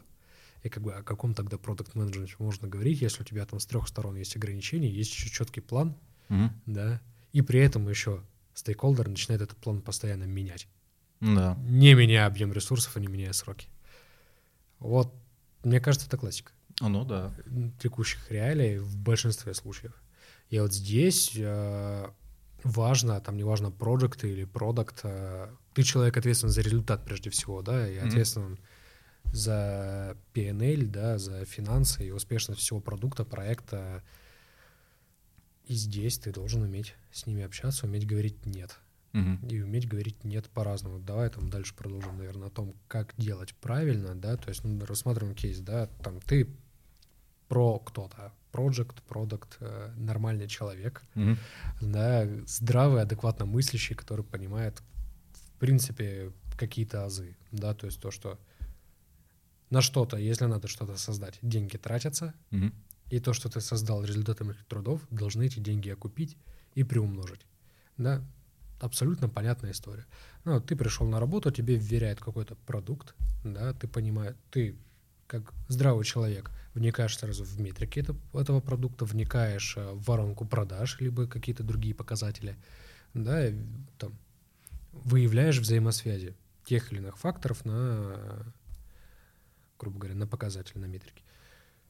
Но у тебя есть стейкхолдеры, которые вот в твоем примере, да, там приходят и говорит то, что Давид, нам очень нужно переделать дизайн. Ну, допустим, ты делаешь там какой-то, даже не делаешь ты пока там, не знаю, выкатываешь MVP или там первую версию делаешь продукта какой-то площадки, да, там, знаю, агрегатор. Ну Вот, соответственно, ты там что-то запилил, у тебя там пошли первые клиенты, ты видишь, что у тебя там, как строится воронка, какая у тебя там дневная аудитория, сколько из них конвертируется в постоянных пользователей, какие у них средние чеки и так далее. Но вот стейкхолдеру приспичило, что вот сейчас в тренде, там, как, как правильно называется, я забыл, глаз-сфера или что-то такое, типа, когда у тебя в дизайне применяются полупрозрачные элементы Ну, понятно. с, э, грубо говоря, а, глазморфизм это называется, вот, Мгм. типа, который имитирует стекло, которое Мгм. размывает объекты, находящиеся за ним, и это вот все, ну, это выглядит реально круто, Мгм. но, во-первых, надо качественно придумать, как это комбинировать в Мгм. дизайне, да, а если еще при этом говорить об веб-дизайне, а во-вторых, как бы, не знаю, у здорового человека возникает вопрос, а нахера вот сейчас на старте проекта с готовым дизайном, уже с текущим трафиком менять дизайн, когда Мгм. эта штука не самая дешевая, да, а вот он хочет, вот что ты будешь делать? Нет. Ну, вообще, если брать здравый смысл, давайте выкатимся в прод, посмотрим, может, вообще нам будет не до дизайна. Ну, опять же, видишь, блядь, я не очень люблю вопросы в вакууме, потому что вот зависит от проекта, где он, что он, как он. Если мы говорим про это стартап какой-то, то это сразу категорическое нет. Потому что, А в блин, корпорации, по-твоему, может быть, да? чувак, э, в корпорации иногда может быть да. Зависит Почему? от обстоятельств. Видишь, вот Окей, почему ну, я и говорил, давай что покрутим, есть эм, э, момент такой политический, Если там политический фактор играет, да, и там нужно просто сделать просто красиво. Вот и важное условие, да, когда тебе эти правила игры объяснили. Скажи, что типа, слушай, э, нам на самом деле на продукт насрать, нам нужны картинки. Давайте делать картинки. Вот это честный вариант будет. Да, тогда можно делать что угодно абсолютно. А если брать просто базовый случай, когда мы имеем дело с тем, что мы хотим зарабатывать бабки, Uh-huh. Да, у нас критерий деньги, то есть то, что ну, какая компания делает это бесплатно, да, там э, даже любые э, типа некоммерческие проекты, так или иначе, они платят разработчикам, чтобы они сделали им сайты и прочую историю. Соответственно, если мы говорим про деньги, то вопрос, а если, насколько это критично, как это повлияет на проект, э, сможем ли мы, допустим, с помощью этого дизайна сделать x10 в деньгах, или, опять же, зависит, опять же, Видишь, в чем прикол? А, если изначально была неправильная просто структура по дизайну, это может повлиять на проект негативно. Тогда имеет смысл поменять. А если просто потому, что это красивые рюшечки, то нет, конечно же. Дотерпим, выкатимся. Но вот как сказать это нет? То есть, понимаешь, здесь проблема в том, что а это уже вопрос извечный, знаешь, там типа, а, а как сделать правильно? Если был правильный ответ на этот вопрос, то, по сути, проект менеджеры не нужны, и не было бы разделения на грейды. То есть в этом-то весь прикол. То есть тут нет универсального ответа. А, подход в том, что вот каждая ситуация, она достаточно уникальна. Ну, есть... давай тогда, там, не знаю, на примерах, например, а, вернее, не на примерах, например, ага. отвратительный мой язык. А, смотри, в корпорациях, например, угу. да, вот в подобной ситуации крайне важно вообще в целом понять мотивацию. Да, в принципе, везде крайне важно понимать да, мотивацию да. человека. Потому что, ну, просто сказав «нет», ты можешь испортить отношения с человеком. Да. да. А это твой стейкхолдер. Он так или иначе влияет на твой продукт, он влияет а, на его успешность в каких-то вещах или там моментах или там определенных ролях, он влияет на бюджет, который выделяется. Mm-hmm. Да? Ну, в любом случае портить с ним отношения точно нельзя. Ну, да. И вот здесь на самом деле очень важно, на мой взгляд, а, включить там некого психолога, да, то есть там уметь правильно задавать вопросы, да, там, не знаю, мой любимый вопрос, а чтобы что? То есть вот мы это хотим сделать для чего? Mm-hmm. Да, и послушать, что человек на это говорит и, соответственно, покрутить его о, свои вопросы, попробовать его проинтервьюировать и докопаться до сути. И в большинстве случаев ты поймешь, что, ну, либо в, короче, в процессе этого диалога, либо человек поймет, что да, действительно, это не важно, угу. либо он тебе признается в том, что тебе до этого было непонятно. А, например, то, что... Да, да, говори. Да, например, то, что у тебя, вернее, у него, да, он закоммитился там перед топ-менеджером. Mm-hmm. То, что он сраный глазморфизм внедрит. Да? И это в целом может быть нормальной мотивацией для того, чтобы это сделать, потому что это влияет там на его карьеру, это последовательно влияет на твою карьеру, это влияет там на бюджеты и так далее. Это в целом влияет на репутацию самой команды, потому что у тебя там в крупной компании у тебя может быть э, твоим продуктом не только сам продукт, процесс или там что, чем ты занимаешься, да, а твоим же продуктом, как у продукта или там у проекта, неважно, является еще и твоя команда, у которой есть уровень доверия стейкхолдеров к ней, у которой есть репутация, у которой есть эффективность, измеримая там в каких-то конкретных показателях, да, в том числе и в деньгах. И вот, грубо говоря, может быть ситуация, в которой у тебя репутация станет важнее денег. Да, вполне. Вот. Но при этом, на мой взгляд, это слабо применимо, когда ты работаешь над небольшим проектом, который в рынке только появился, у тебя ограниченный бюджет и у тебя невероятные риски, да, то есть там в корпорации ты можешь там хоть полгода проработать с нулевым value по деньгам, но при этом ублажая э, топ-менеджеров, да, угу. и получая бюджеты.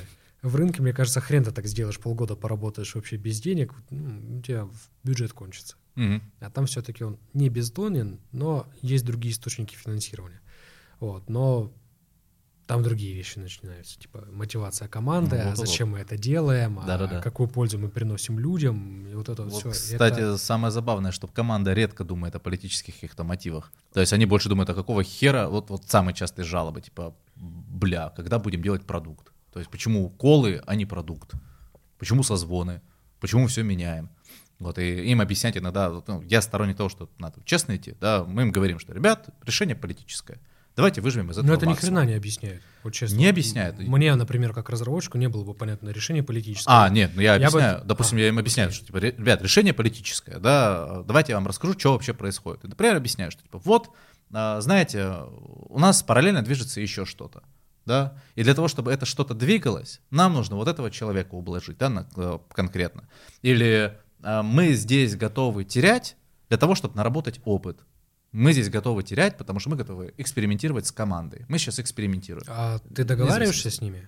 Ну, грубо говоря, с, с ними, со стейкхолдером. Мне кажется, в этой ситуации очень важно, грубо говоря, если ты ребятам объясняешь о том, что мы осознанно делаем то, что вам не нравится, Мгм. и объясняешь, почему вы это делаете, важно еще донести им то, что, но сделав это, мы сможем сделать то, что Конечно. нравится, то, что полезно продукту, полезно команде, да, вы заработаете там новый Мгм. опыт, да, вы сможете реализовать те амбиции, задачи и желания, которые у вас есть. Да.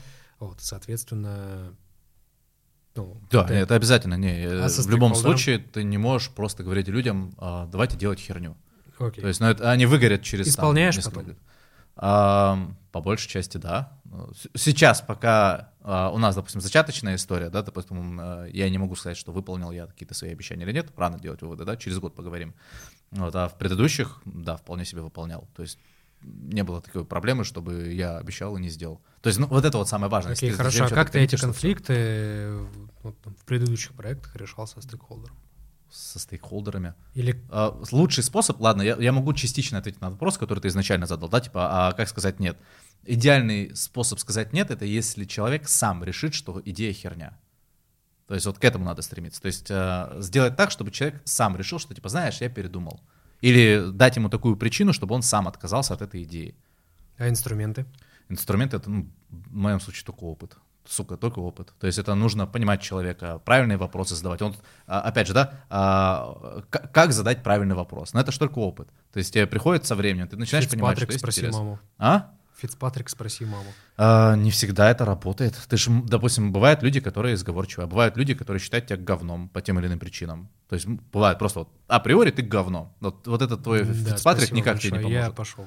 Да, то есть этот Фицпатрик тебе не поможет, тебе ни одна книга не поможет. Это вопрос опыта, умения себя держать, работать над собой. То есть, ну это, опять же, если, допустим, клиент считает тебя долбоебом, это очень долгий процесс, то есть это не быстро. Если чувак просто раздосадован, да, то это решается там, ну, за недели. Вот любой, э, любая проблема на проекте, любые там его желания и прочее, реально за Ну, неделю. Здесь, мне кажется, мы сейчас можем уйти вообще в какую-то не ту А, степь, почему да, он тебя начал считать долбоебом. То есть, возможно, тебе системно надо что-то менять в своем подходе, в продукте. Не, ну и- бывает такое, что изначально ебало не понравилось, например, или какой-то предрассудок. То есть бывало Да, у меня такое, что вот заходишь вот с первого дня, то есть он считает тебя долбоебом.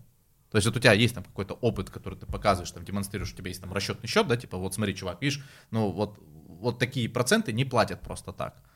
Да, значит, наверное, что-то сделал. Да, вот есть проект, они вот живут, там деньги зарабатывают. Наверное, не просто так. У меня тогда как бы, единственный вопрос к этому человеку будет, а почему ты пришел именно ко мне? Э, К кому? Ко мне? Нет, а, к тому, который считает... э, Не, ну меня бывает в вынужденная этом ситуация. контексте. Ну, бывает вынужденная Ну, окей, ситуация, ладно. да. Смотри, Вопрос на самом в этом. деле, на мой взгляд, есть еще другое решение, да, то есть, да, окей, опыт, убеждать человека, разговаривать с ним и через диалог вывести его к тому, что, бы, чтобы он сам дошел до того, что идея говно. Да. Да, а есть на моем опыте другие подходы. Я до этого уже сказал, но это вырежем. Давай. Я попробую исправить ошибки молодости. А. Вот. А это системный подход к тому, как в целом а, систематизировать процесс управления бэклогом, управления ожиданиями стейкхолдеров и Мгм. управления приоритетами. Да, то есть, ну, грубо говоря, имея там разных стейкхолдеров с разной мотивацией и порой там с конфликтующими э, приоритетами их там каких-то идей, амбиций и так далее, да, можно выстроить такую систему приоритизации бэклога, в которой она будет, ну, которая будет понятна и прозрачна для всех сторон. То есть она будет понятна команде разработки, она будет видеть э, там, конкретные метрики, она будет по- понятна там, стейкхолдерам, она будет понятна там, пользователям, клиентам, э, инвесторам, тебе как продукту, да, там, прожектам, твоим руководителям и так Я далее. понял. То есть, ну, на примере, там, не знаю, в ситуации, когда там есть несколько бизнес-подразделений, а твой продукт — это сервисная история, которая их обслуживает, да, есть там бизнес-подразделения, которые привносят деньги, есть бизнес-подразделения, которые также там что-то обслуживают, как и ты, но ты там цифровая история, они физические. Вот, соответственно, можно применять э, тему, в которой ты просишь каждого стейкхолдера, который вносит гипотезу, а, рассчитывать и приносить подтвержденный финансовый эффект. Да. То А, есть, типа, делать это чтобы что. Да, вот это. это все, я понял, в каком ключе ты задал вопрос. Я изначально не понял, в, в чем разрез. Я думал, знаешь, что типа метод- методичка, блядь, и делай раз, два, три. А, система, блядь, все решает, конечно. То есть, Да. ну, надо, надо, надо первое понимать, если ты систему не выстраиваешь, то нихуя не сработает. Но Вообще. при этом смотри, при этом важный момент. Как послать нахуй? Вот к тебе приходит человек, надо сделать вот это вот прям. Без проблем. Зуб даю. Давай начинаем по бизнес-процессам. Так нет, ну, раньше даже.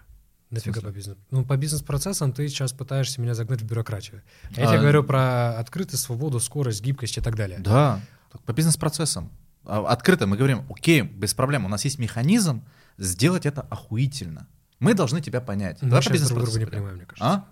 Может быть. Я клоню в историю того, что да, эффект, прежде чем в принципе буду это рассчитывать. Да, Если он а тебе дает есть. эффект, ты Это его бизнес- валидируешь. А, Если ну, ты мы говорим об одном и том же. Просто для меня это бизнес-процесс, и в А, моем бизнес-процессе это типа, смотри, у нас есть бизнес-процесс, да, чтобы мы охуенно тебя понимали, нам нужно прежде всего контраргумент к этой идее, а потом аргумент. И все, мы обсудим это и решим, как это внедрять, и надо ли внедрять.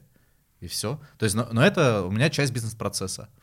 Ну окей, у меня просто, когда вот в таких разговорах используется слово бизнес-процесс, у меня прям что-то А, передергивает ну, на понял, того, понял. что Не- не, обязательно говорить по бизнес-процессам, говорим, слушай, у нас есть там охуенная best practice, да? Да, Э, мы просто у нас есть берем- правила. У нас есть правила, которые мы на старте проекта, Да, кстати, да. очень важно на старте проекта или там при смене продукта или при пересборе команды определить правила того, как вы будете работать.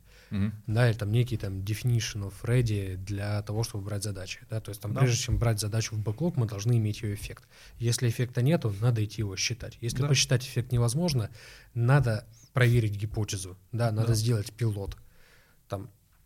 И всегда задача добиться э, расчета эффекта и так далее с минимальными затратами. При реализации задачи всегда надо там делать минимальными затратами, тогда окупаемость будет максимальна. Тюнить можно до бесконечности. Ну, видишь, ну, тут про- просто для меня это все обзывательство по бизнес-процессам. То есть это по сути бизнес-процесс, его не обязательно там, знаешь, как э, обоз- обозначать так вслух, да, но оно должно идти по этапам. Для меня это здравый смысл.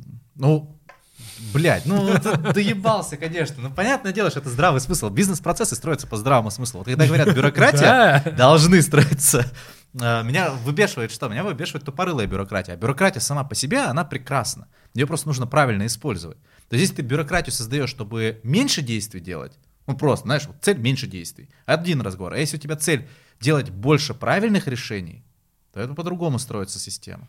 Вот, вот если Да, у меня хотим... восприятие бюрократии это э, типа как обложить себя барьерами для окружающих, чтобы не нести ответственность Ну, за но непринимаемые тобой решения, просто даже у- принимаемые. Ну, это у нас просто так получилось, что, знаешь, такой окрас у бюрократии. Но ни одна компания не выживет без бюрократии, не выживет без систематизации. Ну или, ладно, выживет, но она не добьется Окей, каких-то значимых э, успехов. регламент. А? Есть чудесное слово регламент еще. Ну, регламент, да как угодно можно назвать. Но суть в том, что должна быть, должен быть системный подход. То есть даже любая идея, которая озвучивается, она должна пройти там через э, сито правда, да, там сито лжи и сито хуита. Да, то есть, короче, О третьем поподробнее, пожалуйста. А, Суть в том, что а, ты не можешь просто вкинуть идею и начать использовать. Продуктовый подход, да, что ну, гипотезу ее не просто вот взяли и начали использовать. Есть там оценка гипотез, да, э, какой, какой ожидаем результат, да, на что это мож- может повлиять, как понять, повлияет это или нет. Да, на основе этого ты уже думаешь, проверять, не проверять, там, внедрять, не внедрять и так далее. Знаешь, еще в чем бывает часто проблема даже с таким подходом? М. А, Нету потом критериев успешности проверки гипотезы. Ну, конечно, ну, слушай, не всегда это есть. А еще очень часто не проверяют созначимость при проверке гипотезы. М, Статистическое имеешь в виду? Да. Ну, это понятно. Ну, смотри, это видишь, что уже э, мы идем в формате, как правильно, в принципе, продукт менеджмент проводить и как правильно гипотезы проверять. Да, мне кажется, это надо, в принципе, у меня когда-то была идея в рамках компании, в которой я работал, э, с другими продуктами скооперироваться и сделать курс типа продукт менеджмент для стейкхолдеров. То есть какой-то там типа базовый курс для того, чтобы они понимали, кто такой продукт, за что он отвечает, почему этот человек, который может послать тебя нахуй, да, и почему именно он единолично должен принимать решение о приоритизации бэклога. Ну Но да. Мы так и не сделали. Ну, понятно. Я раньше ушел, а остальные перевелись в другие департаменты. Нет, это полезная штука. Ну, блин, ладно, вот смотри, опять же, если мы опускаемся на уровень того, что э, есть стейкхолдеры, которые типа знают agile, типа знают, что такое product project management, и тем не менее ну, влезают в процессы. Это вот как объяснять? Это просто мудачество? М, Ну, человек, ну, сколько я вот, допустим, с одним товарищем общался, он допу- до- достаточно, ну, так, разбирается. Ну, не Да. идеально, но тем не менее. Смотри, И тем не менее кажется, нарушает эти принципы. Мне кажется, здесь вопрос уже... Он может отлично разбираться в этом всем, и это ему, кстати, может и даже и мешать. А, кстати, Вот, да. Это раз. А второй момент. Задайся вопросом, а какая его мотивация? То есть для чего он это делает? Почему? Он, может быть, он тебе не доверяет. Да? Ага. Тогда вопрос а, того, как это доверие получить. Да? То есть прямо вот открыто выйти на диалог. Может быть, он пытается реализовать какие-то свои амбиции. Но тогда вам нужно по-хорошему договориться о том, как вы можете в синергии это выстраивать. Да? То есть на моем Мгм. опыте мы там договаривались с бизнесом о том, что мы выстраиваем двухзвенную э, там, архитектуру управления продуктом, Мгм. да, когда со стороны бизнеса появляется бизнес-продукт оунер который отвечает за какие-то приоритеты именно по развитию core-продукта. Мгм. Да, а со стороны цифрового продукта, который дает возможность этот бизнес-продукт там реализовывать, э, грубо говоря, максимально эффективно, да, он отвечает как раз-таки за эффективность и за окупаемость реализации тех или иных там фичей и функционала. Да, и вот они между собой договариваются, но на разных уровнях. И в целом это нормально работает. Мгм. Либо, может быть, он просто мудак. Ну да. Вот. Но, блин, не вот знаю. это, кстати, то, что мы вот с тобой успели начать обсуждать. А, в принципе, project менеджер он должен понимать, что человек, да, в принципе, любой человек должен понимать, когда работает с другими людьми, не в вакууме сидит. А, Если решение кажется идиотским, а, не обязательно, что за ним нет аргументации. Но аргументация не обязана быть рациональной, она не обязана быть логичной, она не обязана быть там нравственной и так далее. Но аргументация всегда есть. Ну, это, собственно, то, о чем ты говоришь красной нитью, да? Найди мотивацию. Ну То да. есть, то есть, по сути, оп- определить аргументацию. Когда аргументацию понимаешь, все складывается. Но тут вопрос уже какой. Видишь, я... Но хреново, когда знаешь, когда причина этой идеи и такой жесткой настойчивости это то, что его там мама в детстве била. Да, то есть вот я сталкивался с таким, что это просто вшито в код, и ты с этим нихуя не можешь сделать. То есть, Мгм. но э, либо, знаешь, как вот есть, любую проблему можно решить, вопрос только, ну, надо ли. То есть надо ли тратить на это время, да, вот, допустим, в подборе сотрудников э, есть три вещи, на которые я не трачу время, да, и это очень дорого в сотрудниках развивать. Это самообучаемость, э, дисциплина и да, дисциплина, но это вместе с этим, с э, чистоплотностью, да, если мы там говорим. То есть дисциплина с чистоплотностью где-то рядом ходят. Э, И третье — это ответственность. Вот эти три вещи очень-очень, сука, дорого в людях развивать, поэтому если это обнаруживается, от человека нужно там просто избавляться. то есть он Я бы еще туда добавил, хотя, возможно, это в ответственность в твоем понимании входит, но это доверие, то есть умение открыто говорить о каких-то проблемах, даже на их старте, умение там честно признаться, сказать то, что я не понимаю. Да, Очень много ну проблем это, видел, да, когда разрезе. ребята не способны просто сказать то, что сори, я там не совсем это понимаю, или я не знаю вообще, как это сделать. Мгм. Это больно, так сказать, но, блин, как легче потом становится жить, когда ты способен Мгм. так в этом признаться прежде всего себе, потом окружающим, Мгм. Почему-то находятся люди, которые готовы тебе помочь, и вы находите решение, ты получаешь бесценный опыт. Да, да. Вот это Ну, в моем случае, да, это рядом с ответственностью. То есть в моем случае ты ответственный в том плане, что если не разбираешься, ты должен это сказать как бы. То есть в этом ничего такого нет. Это Ну, и есть окей, ответственность. Мы сейчас уходим к команде, а при этом есть проблема стейкхолдер, который вкидывает тебе абсолютную дичь в Да. блок и приоритизирует ее с нулевым А, приоритетом. Ну, соответственно, короче, как мы, общая стратегия это всеми силами слать нахуй, но ну, не прямым текстом, не всегда это можно делать. Иногда нужно. Есть э, ситуации, когда эскалация помогает. Мгм. Вот, кстати говоря, один из методов, который мы не обсудили. А, Один из методов решения вопроса того, что стейкхолдер входит в проект, это не боязнь проекта или продукта эскалировать ситуацию. Эскалировать это в том числе, когда ты не боишься скандалить, не боишься спорить, не боишься доводить там до более высоких уровней и так далее. А оказывается, что проблема может решиться. Вот, а многие об этом забывают. То есть Слушай, боятся Мне кажется, эскалировать. эскалировать имеет смысл тогда, когда вот, грубо говоря, ты говоришь слать нахуй, да, ну, можно не слать нахуй, а поставить фильтр, который просто годно нахуй, да, вот там, типа, через эффекты, расчет, Мгм. например. Да, типа, если к тебе прибегает стейкхолдер, и каждый раз через этот фильтр он попадает в категорию нахуй, Мгм. да, вот, и продолжает скандалить, вот тогда эскалировать. Да, да, да. Ну и понятное дело, тебя- принцип разумной достаточности, слушай. И у тебя при этом получается огромное количество аргументов, почему бы, нет, да, и право эскалации появляется. Но блин, бывает, что увольняют после этого. Да, но нужно Но понимать, это что уже тогда нафиг тогда работать в такой компании, где здравый смысл Да, работает. да. То есть либо ты просто сидишь и работаешь свою работу за деньги, и тебе не важен результат, но тогда вряд ли ты вообще сейчас нас Ну, слушаешь. да, это, видишь, мы, по сути, падаем в общечеловеческие принципы. То есть, ну, понятное дело, что ты, если работаешь, ты должен понимать, что всегда есть риск, что тебя уволят за то, что ты прав. Или за то, что ты не прав. А может быть, кстати говоря, ты считаешь, что ты прав, а на самом деле не видишь более крупной картинки. Но это, опять же, да, чья это проблема? Да, Индейцев возможно, или тебе ее не дают.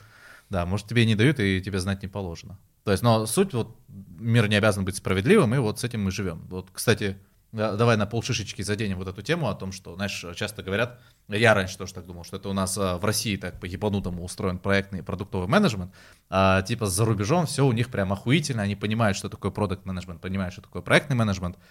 Так вот, сколько я работал, в том числе с зарубежными ребятами, а там тоже такое же примерно количество долбоебов. То есть абсолютно такое же, поэтому можно вот это как бы сразу разделить.